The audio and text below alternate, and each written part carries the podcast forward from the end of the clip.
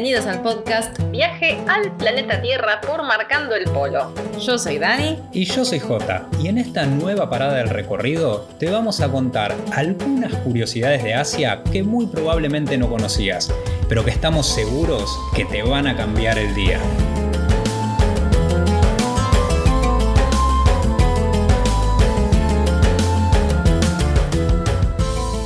Nuestro juego nos han llamado porque si vamos a hablar de curiosidades de Asia, acá estamos los primeros que nos sumamos al plan.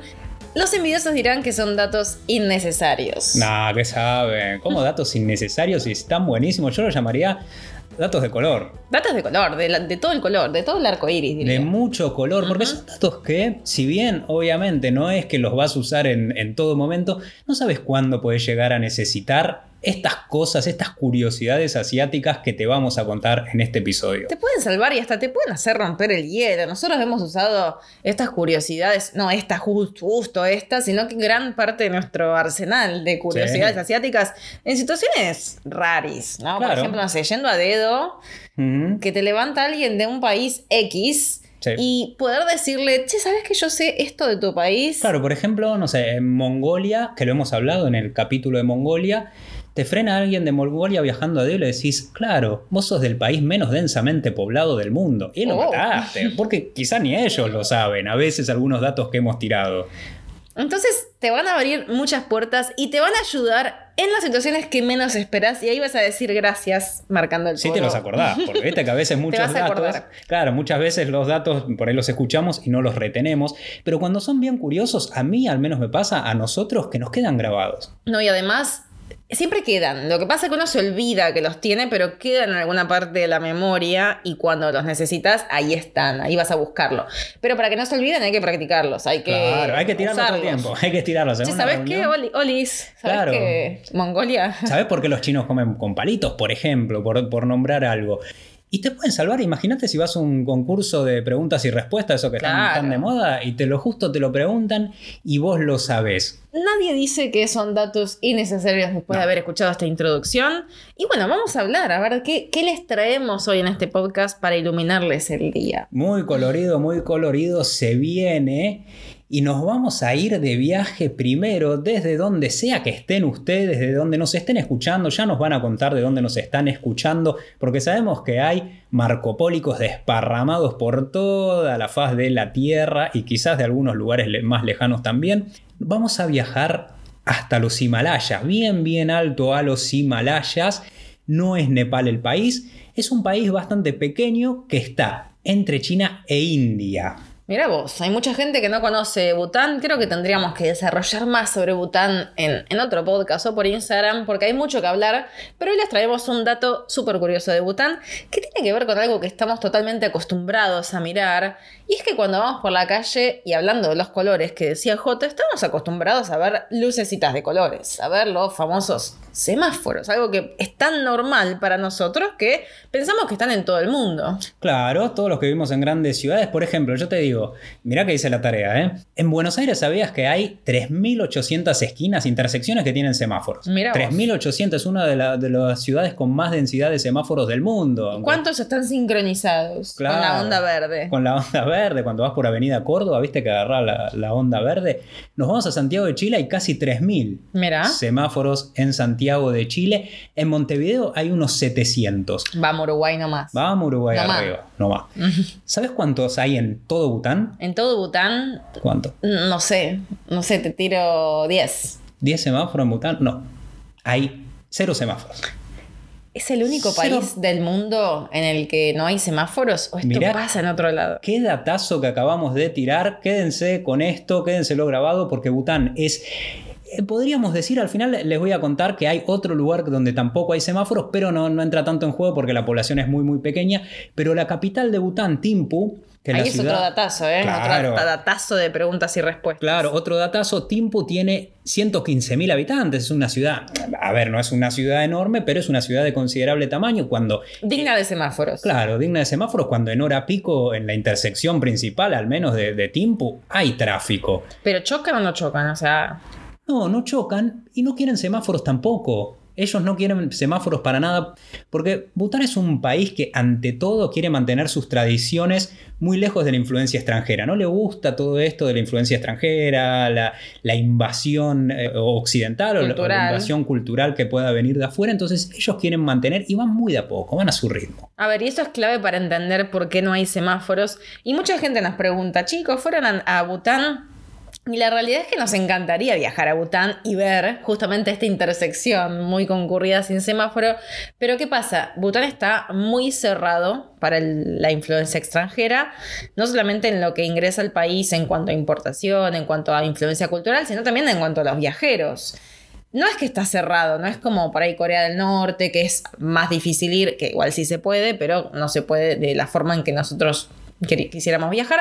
Pero en el caso de Bután solamente se puede ir en un tour por una agencia autorizada, no por cualquier agencia, sino que está regulado.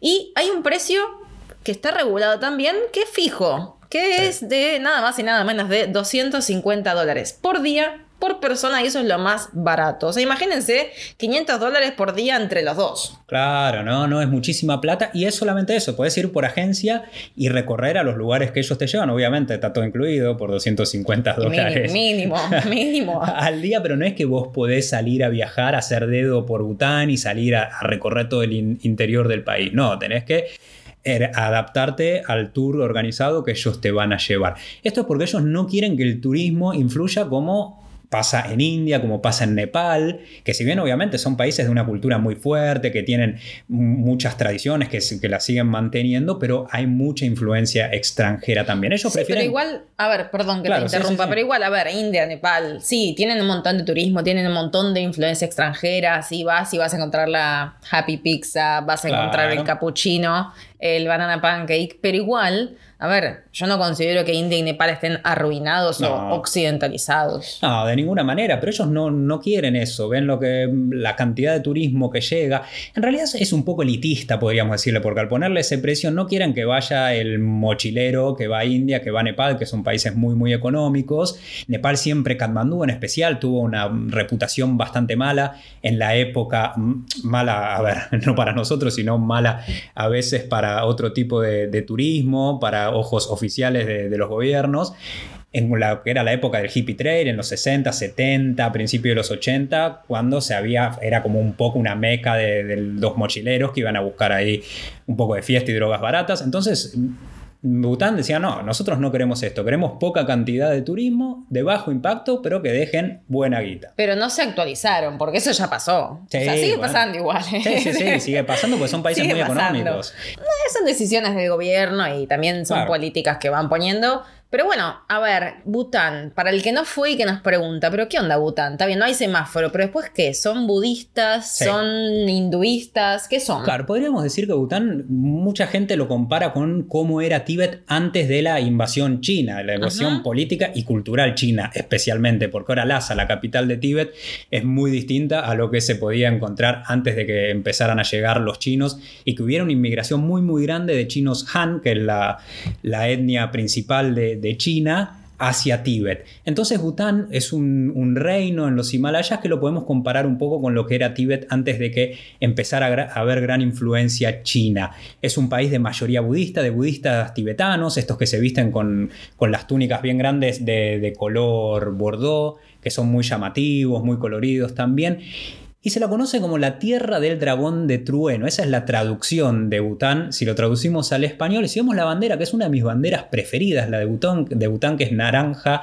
y roja, y tiene un dragón muy, muy colorida, muy linda. La, bandera difícil para dibujarla si sos estudiante, ¿no? En, la escuela. Sí, sabes que haces un manchón ahí en el medio, como si fuese un sol. Yo haría medio como una lombriz. Mm, bueno, está bien, así un firulete. ¿Sabes que en Villa en Buenos Aires, hay un, un bar que se llama Bután? Bután, ¿sabes el otro día, de Bután? Sí, saben, saben porque hay un dragón de neón en la pared. Qué bien. Así que a mí me gusta juntarme ahí porque es como que me siento de viaje. Tendría que haber banderitas tibetanas. ¿Y hay en el, en el bar este penes pintados en las paredes? Mm, tendría que volver, me parece que no, no me acuerdo. Bueno, si, si se jactan de ser un núcleo butanense ahí en Villurquiza. tengo que decir. Claro, deberían pintar penes en las paredes. ¿Por qué es esto? En Bután se encuentran en los templos, en muchas paredes de las calles, se encuentran muchos penes pintados porque ellos lo ven como un símbolo de fertilidad fertilidad y es muy auspicioso, parece, esto de pintar penes. ¿Te acuerdas que en Mongolia también? Mongolia también, sí. Sí. Se ve que es de la zona ahí. Y hemos ido a un lugar donde había un- una roca tallada con forma de pene, donde la gente, en especial las parejas que querían tener familia,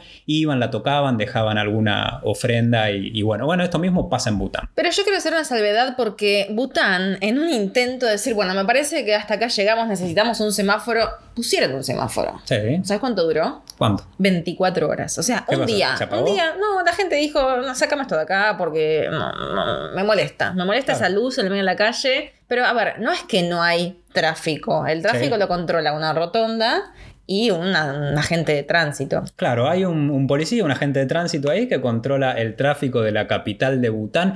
Eso es lo máximo que dicen los conductores, que no, sácame estas luces de colores. Aparte de qué trabajaba haciendo la gente. Claro, eso dejarlo para India, para Nepal, nosotros no queremos nada de eso. Es un país que, como decías, se mantiene muy... o, o va a su ritmo, no quieren a- apurarse con la llegada de la tecnología. Por ejemplo, ¿sabes eh, cuándo llegaron los televisores? En el año 99 Mira. empezó a llegar la tele.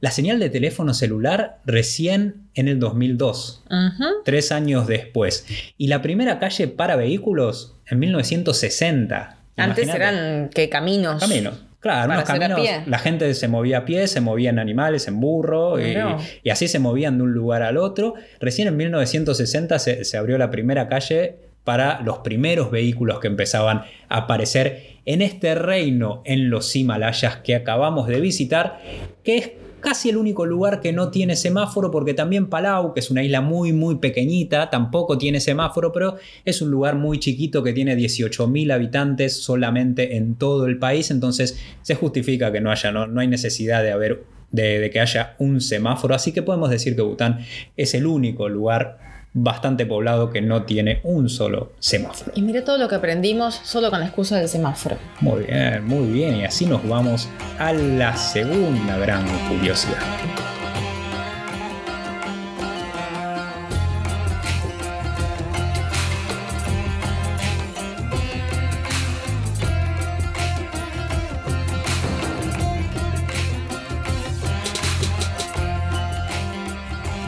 Bután seguimos viaje muy cerquita y llegamos a India, al ladito, vecino. Y en India quizás sabes porque fuiste o porque te lo contaron otros viajeros o porque lo viste en la tele en algún documental en internet, que en India se come con la mano. ¿Ya llegamos a la India? Ya llegamos a la India, ya llegamos a la India y hay que comer con la mano. Y eso nos cuesta. Mirá que yo te como con palitos, todo, pero con la mano me cuesta. Y ellos dicen que no, que es la única forma de realmente saborear la comida y sentir la comida. Pero ahora vamos al tema de la Sí. mano. Lo curioso es que a nosotros claramente nos, nos da cierto asco comer con la mano, sobre todo después de todo el día y que no siempre tenés dónde lavarte. Pero a ellos les da asco y es de muy mala educación tomar del pico de la botella y ni hablar compartir la botella. No, y justo, mira, justo que cuando vos estabas hablando, yo agarré la botellita de agua que tengo acá al lado y le di un sorbo del pico. Que eso lo Ay, hacíamos. desubicado. Desubicado total, si hubiese un indio acá cerca nos miraría con cara de asco. Eso lo hacíamos cuando empezamos a viajar por India, por ahí estábamos por la calle. Uno, imagínense, trasládense ahora al medio de Bombay. Un calor terrible, no saben el calor que hacía cuando llegamos a Bombay y en todo el resto de nuestro viaje por India. Y estabas caminando, transpirás mucho, bajás algunos kilos, vas recorriendo un lado al otro porque viste en el mapa que hay un atractivo cerca y te vas entusiasmando y vas sumando atractivos. Y claro, vas con una botellita de agua todo el tiempo cerca. vas Una tomando. botella, botella Una de litro y medio siempre. Es, es la forma más fácil de reconocer a, lo- a los turistas. Tener la, la mochila con, con los dos como si fueran dos, dos cohetes al costado de la mochila, dos botellas de agua. Y claro, vas tomando. Y vas tomando el pico. No vas a andar con, un vasito, vasito. sirviéndote. Y nos miraban con cara de asco. Nos sentábamos en algún restaurante a comer algo, en alguno de esos lugares simples para comer en India. Empezábamos a comer con la mano, aunque ahora le vamos a contar un poco más de la técnica de cómo se hace esto. Y cuando tomábamos del pico de nuestra botella que veníamos cargando, veíamos que nos miraban y, decían, y se comentaban algo y ponían cara de asco y hasta alguno nos ha llegado a decir que no, que no tomáramos del pico. Y ahí fue cuando los vimos a ellos, a los indios, con su técnica totalmente trabajada, totalmente engranada de cómo se toma agua sin chorrearte todo y sin hogarte, porque imagínense lo que es tener una botella de agua y no tomar del pico. Bueno, nos costó, después la aprendimos, como todo, uno se adapta, pero con esto lo que quiero contar es que la normalidad es una ilusión, o sea, a nosotros nos parece normal tomar del pico, a ellos les parece un horror máximo. La técnica es así. Les cuento, por si llegan a ir a India, no hagan como hicimos nosotros, no, No. tomen del pico y sigan la técnica que ya está estudiada, como decía Jota. Entonces, inclinan la cabeza un poquito para atrás. Lo voy a hacer, lo estoy haciendo mientras, ¿eh? porque voy a agarrar la vas- botellita de agua. No voy a mojar el micrófono. nada. Inclinan la cabeza para atrás mientras Oh. sostienen la botella de agua firme y recta, o sea, la tienen en como modo vertical. Y después van vertiendo, abren la boca y van vertiendo un poco de agua del pico hacia la boca, pero sin tocar, porque ustedes ya tienen la boca un poquito hacia arriba y la boca abierta. Entonces van vertiendo como si fuese una fuente de manantial. ¡Qué peligro eso! ¡Qué peligro! Es incluso mucho más Lo voy a difícil. hacer mientras. No, vas a mojar todo. cuidado, cuidado que vas a mojar todo. Es incluso está, no mojé más difícil esto que comer con la mano. Si al principio nosotros cuando llegamos a India empezábamos a comer con la mano, como lo hacían todos, o porque lugares donde íbamos a comer no te daban una cuchara, un tenedor. Y nos parecía complicado, en especial cuando tenés que comer curry, porque el curry es, un, es salsudo, es, una pasta, y lo tenés que hacer con. comerlo con arroz. Y claro, ¿cómo hace para agarrar una salsa con la mano? Se te chorrea todo. ¿Qué tema la comida? Porque encima es una necesidad básica. Primero que te dan, o sea, en otros países que te, te- sentís obligada a comer con palitos, a aprender a comer con palitos. Decir, bueno, mi tenedor, mi cuchara quedó atrás, ahora con dos palitos me tengo que alimentar. Y de, de repente sin nada. Claro. Sin nada, o sea, con tu mano. Con la mano. Como y tenés que hacer. Shiva te trajo al mundo. Claro, y tenés que hacer un montoncito. apelma- La clave es apelmazar un poco el arroz, aplastarlo, hacer un montoncito con el arroz con los dedos y mojarlo en el curry. Y así lo vas comiendo. Claro, al principio se, terminábamos todos enchastrados. Y lo peor es que en algunos lugares que íbamos a comer no había una canilla por ahí para lavarse las manos antes de comer. No, y además ahora está todo el tema del alcohol en gel, Sí. ¿no? Pero ahí no, No. viajábamos con alcohol en gel. Y ahora yo pienso que asco. Porque Sí. teníamos todos los gérmenes de todo el día. Sí, porque a veces había solamente un tachito, una compoterita en la mesa que sin te traían. jabón. No, Sin nada. O sea, el jabón agua. ya es un lujo. Y metías las manos ahí adentro, te las mojabas un poco y listo, y a comer. Pero bueno, así hemos sobrevivido a India. Nos han agarrado una diarrea atrás de la otra en India, pero hemos sobrevivido y acá estamos tomando agua sin tocar el pico y comiendo el curry con la mano.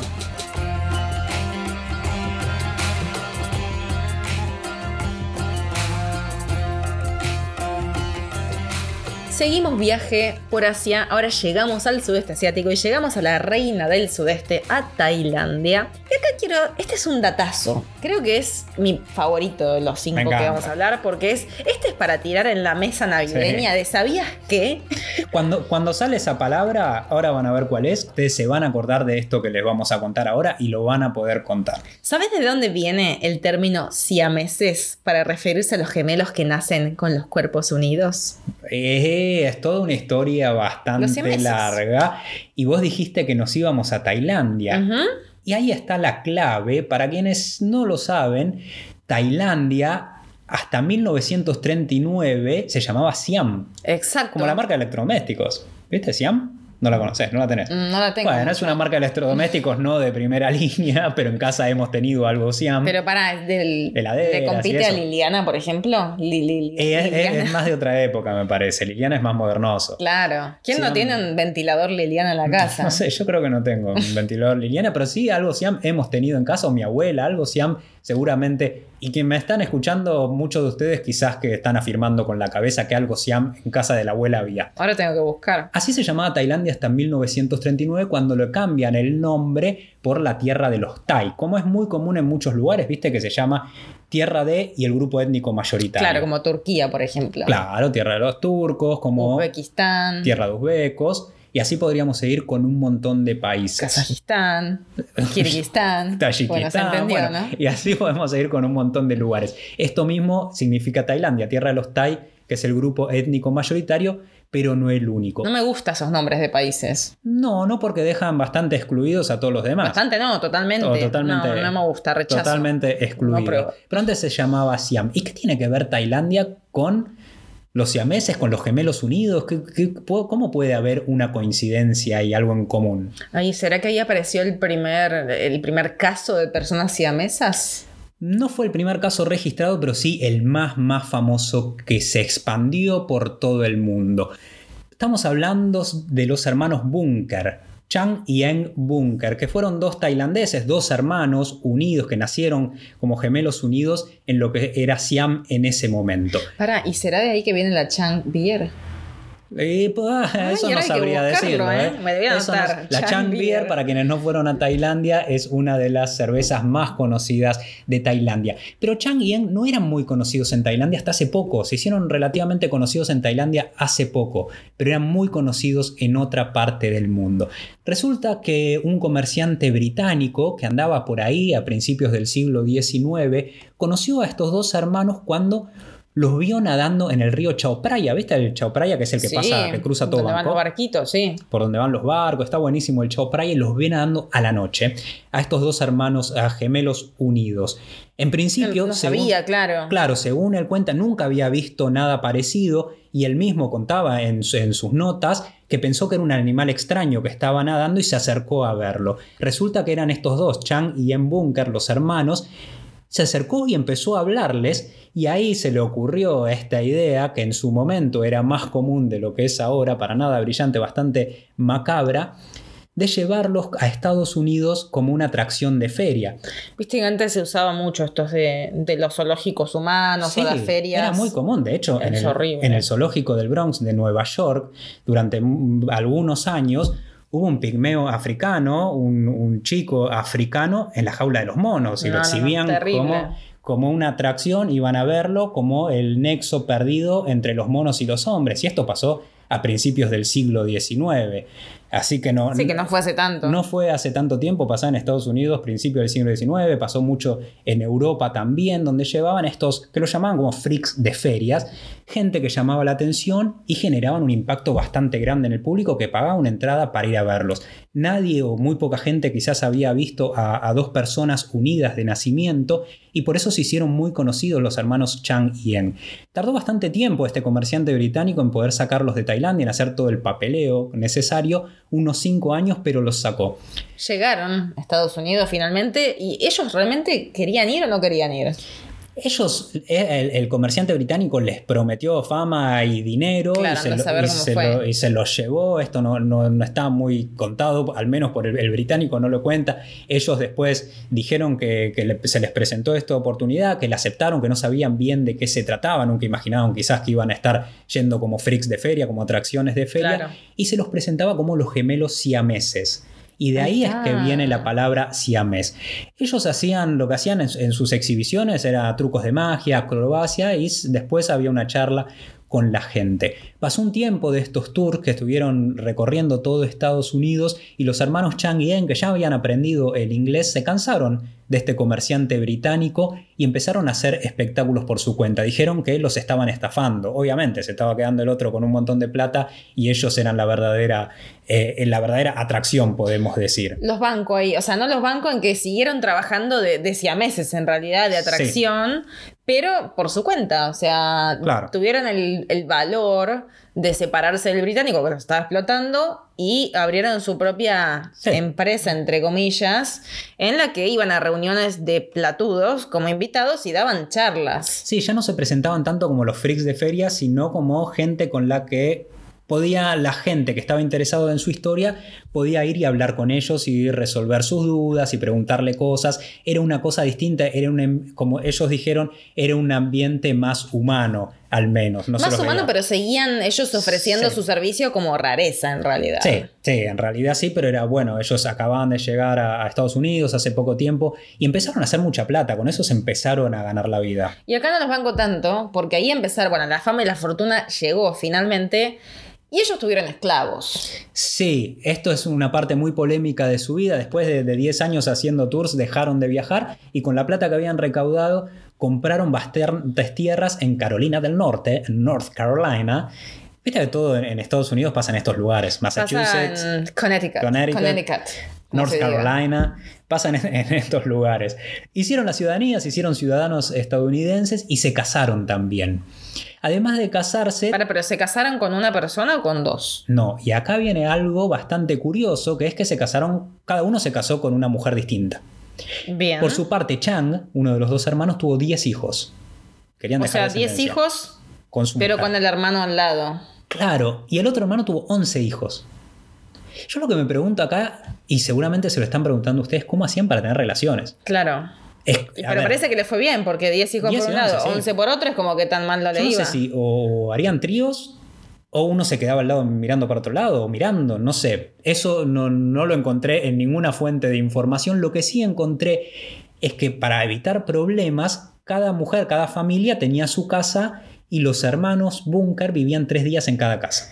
Claro, porque es, Eso como, es muy raro, porque cada uno tenía su familia, pero no Sí. se podía despegar. Es como que el tío venía Sí, cuando venía papá. Claro, iban los dos. Y por ahí si uno estaba de mal humor y el otro estaba contento y se peleaba toda la familia, bueno, habrá sido una vida bastante complicada. Y acá viene la parte en la que además, con la plata que, tenían, tuvieron varios esclavos. ¿no? no es que tenían empleados domésticos, sino que tenían esclavos. Que después, con la abolición de la esclavitud, se les vino el gran problema de que tuvieron que liberar a sus esclavos. Y esto obviamente les trajo muy mala prensa en Estados Unidos y empezaron a perder esa simpatía que le tenía la gente.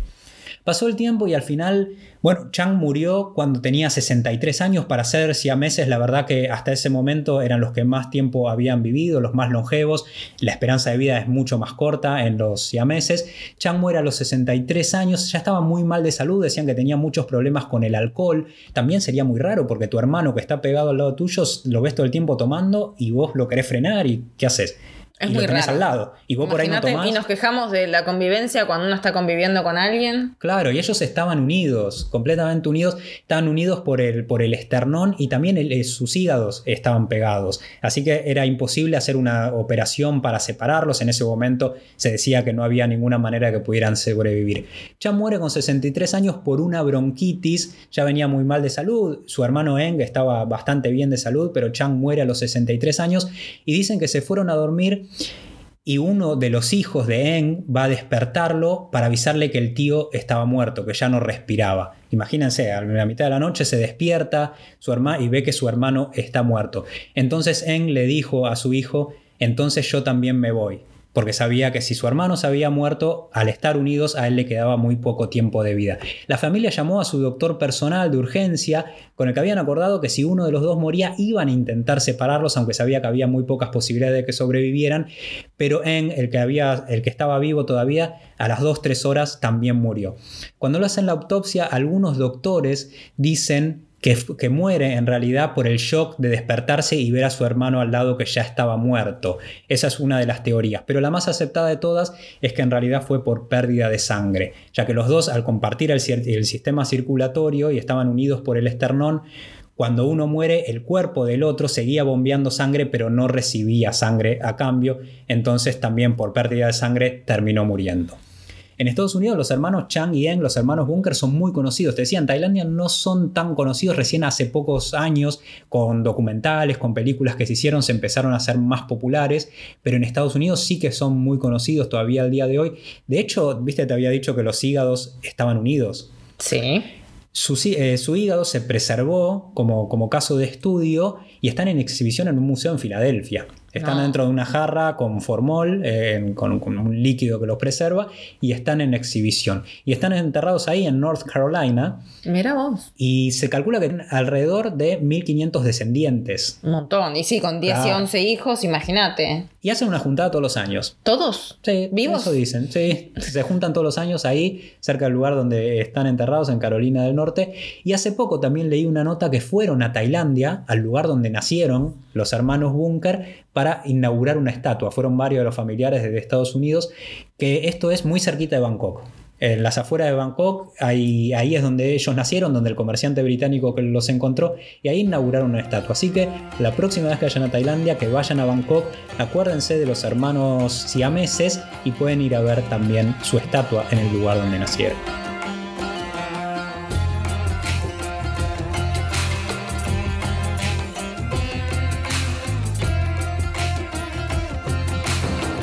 Para entrar en la siguiente curiosidad, yo te voy a decir y les voy a decir a todos los que están escuchando desde el otro lado el nombre de una ciudad muy muy importante de Asia, a ver si saben cuál es. A medida que yo voy diciendo el nombre completo de esta ciudad, traten de imaginarse de qué lugar asiático puedo estar hablando.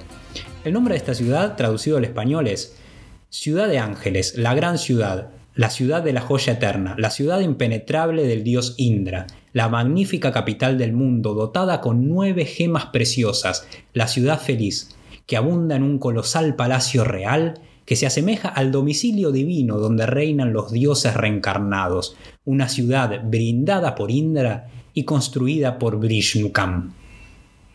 Chan. Todo eso es el nombre de la ciudad. Yo me imagino, mientras ibas hablando, haciendo dedo. Te Sí. frena alguien y rápido tenés que decirle, voy a... ¿Y tenés que largar todo esto? Bueno, mm, no. Bueno, si lo querés decir de una manera completa el nombre de esta ciudad, sí, ese es el nombre que ellos lo llaman nombre ceremonial de la ciudad. Pero de manera O sea, en un acto dicen todo eso. Eh, Qué embole. Bueno, no sé si lo dicen, pero deberían. Y los chicos en la escuela tienen que aprenderse Mm. el nombre de esta ciudad y decirlo sin repetir y sin soplar. Pero de manera coloquial, nadie conoce a esta ciudad por ese nombre, sino que la conocen como. Bangkok. Claro, Bangkok. O Ciudad de Ángeles. Para Ciudad de Ángeles también hay varios carteles. O sea, Sí. nadie. Si vos le decís, me voy a Ciudad de Ángeles o Ah. quiero un vuelo a Ciudad de Ángeles, no. No. Pero sí es normal verlo allá en Tailandia. Pero, ¿sabes lo que estaba pensando cuando ibas nombrando la- los nombres de la ciudad?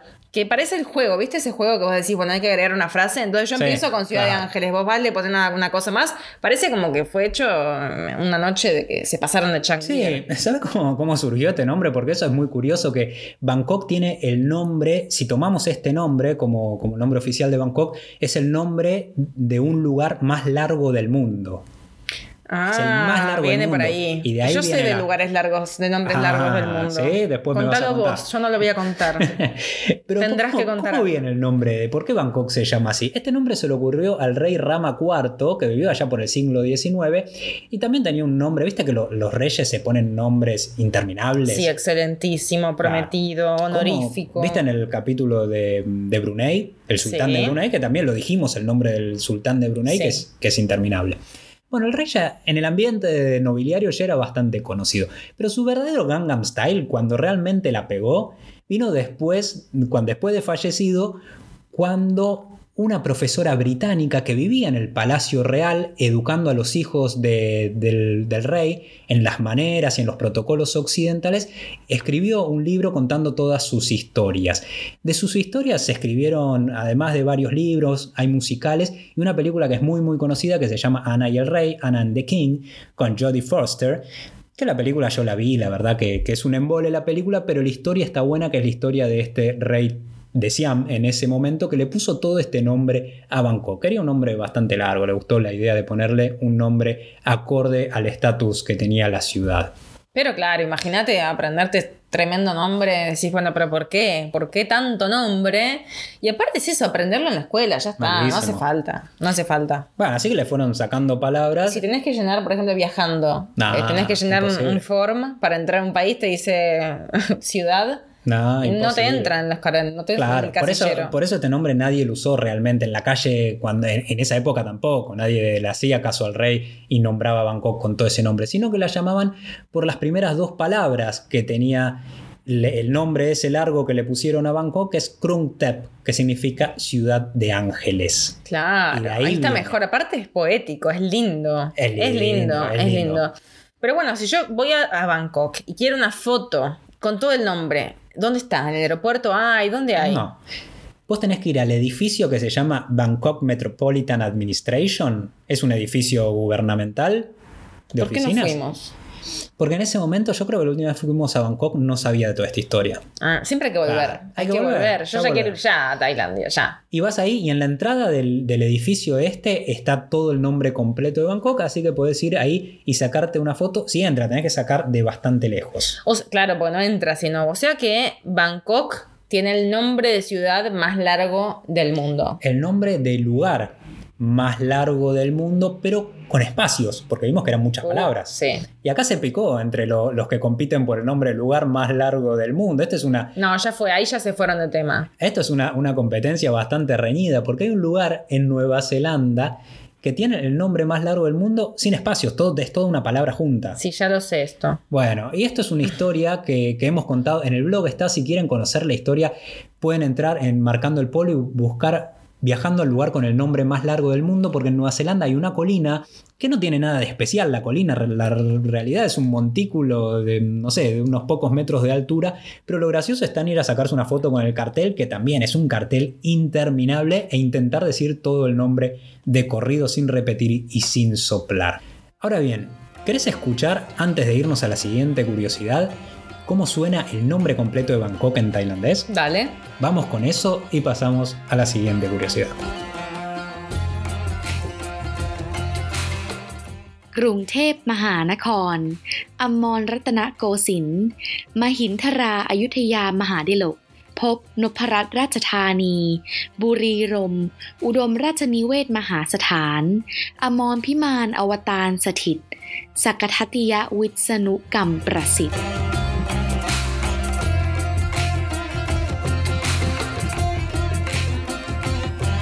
Esta última curiosidad viene con todo. Está al nivel, creo que la supera, ¿eh? Al nivel de los siameses. Ah, no sé, no sé si la supera. Sí, están ahí, sí, ustedes sí, nos van a decir. dejamos hasta el final, nos van a decir cuál les gustó más o cuál les llamó más la atención, cuál van a tirar más en, en estas cenas navideñas. Porque no, cuando todo se ponga un poco tenso y largan la, la curiosidad. ¿Sabes qué? ¿Sabías, ¿Sabías que? Ah, totalmente descolgado, ¿viste? Ahí en en cualquier momento lo decís. ¿Sabías que las galletas de la fortuna no son chinas? No me digas, ¿todo de dónde Esas son? galletas que están en, el barrio, en todos los barrios chinos del mundo, menos en China, Pero en algún lugar de Asia tienen que ser. no. No. No son pero- asiáticas. ¿Alguna vez comiste galleta de la fortuna? Sí, pero vivimos engañados. Vivimos engañados. Hemos Sí, sido con- engañados muchas veces, con esto y con muchísimas cosas más. No son chinas, pero para. Algo de influencia china, japonesa, asiática tienen. Sí. No es que son todas de mentira. Bueno, en realidad sí. Pero No. no, te quiero herir tanto. No, es verdad, algo de asiático tienen, pero no son una invención asiática. Es, es decir, si vas a China, en Asia, no se consigue. No es que meriendan con galletas de la No, fortuna. para nada. Y no, es No. que en los restaurantes la dan, o que vas a ir a una casa de, de un chino y va a haber galletas de la fortuna o un Oh. japonés. No, no, no, para nada, porque estas galletas, como tantas otras cosas que después se le atribuyeron a, a los asiáticos, fueron inventadas en Estados Unidos por inmigrantes asiáticos. Como las velas con la cara de Buda. No, eso, es- eso me decís eso y me, y me- agarra un dolor en, en el páncreas. Pero es verdad que fueron Sí. de invención occidental. Claro, sí, ¿cómo alguien va a poner velas con cara de un budista? Nunca se le ocurriría quemar un Buda, una imagen de Buda, ¿no? Eso es, es totalmente. O hacerse un tatuaje. Aparte, no solamente eh, es un invento occidental, sino que es una falta de respeto. Una eso. falta de respeto terrible, o poner un muñequito de, de Buda como decoración. Bueno, Ay, con los deditos en B. viste que hay unos que son como el, el Buda bebé, un invento, algo que no existe para nada en la historia budista. Un Buda bebé haciendo los deditos en B. Sí. hincha de Vélez. Una cosa rarísima que a la vez lo he visto en muchas casas y cada vez que lo, veo, que lo veo también me, me sale una cana más. Y encima no da llegar y decirle, che, es como que le decís, pero ya es como que Se lo tirás después. Se lo después le tirás, che, mirá que esto que te compraste con tanta buena onda Claro, es no, una falta de no respeto. puede. Pero bueno, para, falta que el. Buda con la, la manito de, de los deditos en B tenga una galleta de la fortuna en la mano para hacer Sí. el combo completo. Se inventaron en Estados Unidos. Aunque Sí. es verdad que tienen inspiración asiática. Sí. Pero, ¿qué, qué es lo que. ¿Qué es la parte asiática que sí tienen? Primero y principal porque los, las tres personas que dicen haberla creado allá por el principio del siglo XX fueron inmigrantes asiáticos. O sea que ahí ya tenemos un check. Lo hicieron Claro, asiáticos. La hicieron asiáticos. La teoría más aceptada, la versión más aceptada es la de un japonés que tenía una casa de té en San Francisco y empezó a repartir estas galletas. ¿Sí? ¿Por qué repartía estas galletas el japonés en su casa de té? Porque ya desde hace muchísimo tiempo antes, desde años A, que se inventaron las- estas galletas de la fortuna, en Japón ya había unas galletas de arroz que se daban, que se comían generalmente con el té, que traían un mensajito de la suerte, un aforismo o algo. Viste que se usa mucho. Sería como el, el bombón dos corazones. Pero no te dice la fortuna, te tira un poema, ¿no? Te no me un acuerdo. poema re berreta, sí, malísimo. Bueno, pero te tira un mensajito. Claro. Para, y en, y en Bulgaria, cuando ibas a tomar un café, el Sí. paquetito de azúcar te tiraba una frase Sí, también. y, hace poco hemos comprado jabones, que eran unos Ah, jabones, sí, están encontramos acá en Buenos que eran, Aires. que eran baratos y el jabón venía con un... Con un Pero era una tenía- frase inspiración. Claro, una fra- frase inspiradora en el jabón. No pegada, sino que era como el molde del jabón. Claro. no, no, si alguien usó que nos mandó mensajes y nos nos sentimos acompañados. Bueno, como- cuestión que viste que en los templos budistas y sintoístas de Japón es muy tradicional que hay una cajita con papelitos que traen algo, un mensaje de la suerte o algún aforismo que se la dan, o vos la agarras de la cajita después de dejar una donación en el templo. Sí, yo una vez agarré una, lo que pasa es que no las entiendo y me la puse en el cuaderno porque quedaba linda, pero no, no entiendo lo que dice. ¿Qué, hace la- qué hacen los japoneses o los asiáticos después de agarrar ese papelito? Si es una- algo que no les gusta lo que dice, por lo general lo atan a un árbol como para dejar la mala suerte ahí atada del árbol. O a veces viste que hay como unas estructuras en el patio de los templos donde- que está lleno de papelitos atados. Y si no, si te gustó, por ahí te lo podés llevar a tu casa. Partiendo de esa idea estaban estas galletitas que tenían un mensajito. Se siguen vendiendo en algunos lugares en Japón todavía estas galletitas eh, que son las antecesoras de las galletas de la fortuna, pero una diferencia es que el papelito de la galleta esta japonesa no está dentro de la galleta, sino que en el doblez que tiene la galleta, como entre medio enganchada. Claro. Ahí venía, no había que romperla para encontrar Ah. la galleta de la fortuna. Pero a ver, entonces está mal, pero no tan mal. Es como que es mentira, pero no tan mentirita. No, lo que es mentira es que uno va a ir a China, va a ir a Japón y se va a encontrar por todos lados con la galleta de fortuna como la conocemos nosotros en el barrio chino. Pero entonces la influencia es más japonesa. Claro, por ejemplo, sí, sí, es mucha más japonesa. De hecho, cuando aparecen en Estados Unidos las galletas de la fortuna, empiezan a aparecer, se lo veía como que era una tradición que venía de Japón. Es- Mm, eso era lo que pensaba claro. la gente. Porque les decía que era Era una un casa de té japonesa. Dijeron, bueno, este japonés trajo una tradición de allá y la empezó a difundir acá y está buena. ¿Qué pasó? Empezaron en los restaurantes chinos, los chinos siempre, viste, con, con- con los negocios son bastante rápidos, empezaron a darla como postre de cortesía. Vieron que, que este japonés hacía eso y ellos empezaron a crear su galleta de la fortuna con el papelito adentro. Dijeron, vamos a cambiarlo un poco porque tiene este misterio de que tenés que romperlo y ver qué hay adentro. Y la gente le gustó y empezó a cambiar la idea. Dijeron, "Oh, mira qué bueno los chinos esta tradición que tienen. Y ahí empezaron a pensar que las galletas de la fortuna eran un invento 100% chino.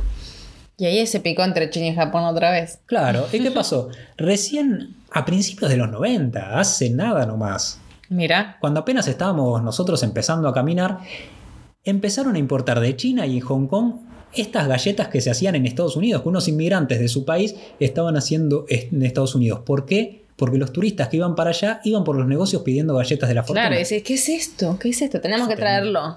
No tenían ni idea. Y los turistas por ahí le decían una galleta, sí, le hacían un dibujito, algo, le mostraban una foto.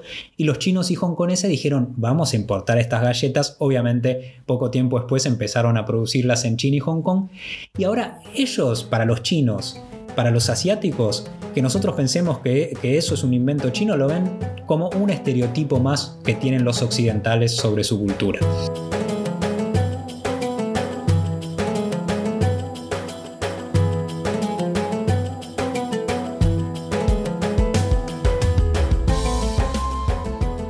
Así es como llegamos al final de este recorrido curioso por el mundo, por Asia, donde contamos algunas cositas que si les gustan, vamos a contar más. ¿Habrá una segunda parte o no habrá segunda parte? Sí, si es por nosotros, sí. Ustedes díganos qué les pareció, cuéntenos por Instagram, ahí en arroba marcando el polo, nos escriben un mensajito, nos dice, chicos, la verdad que nos encantó el capítulo de hoy, me encantó la curiosidad de los siameses, lo que sea, y dale que venga una segunda parte, vamos arriba, que, que estamos, estamos con muchas ganas, tenemos curiosidades, tenemos para tirar al techo. Eso, cuéntenos cuál les gustó más, donde vean en la publicidad de, de este podcast.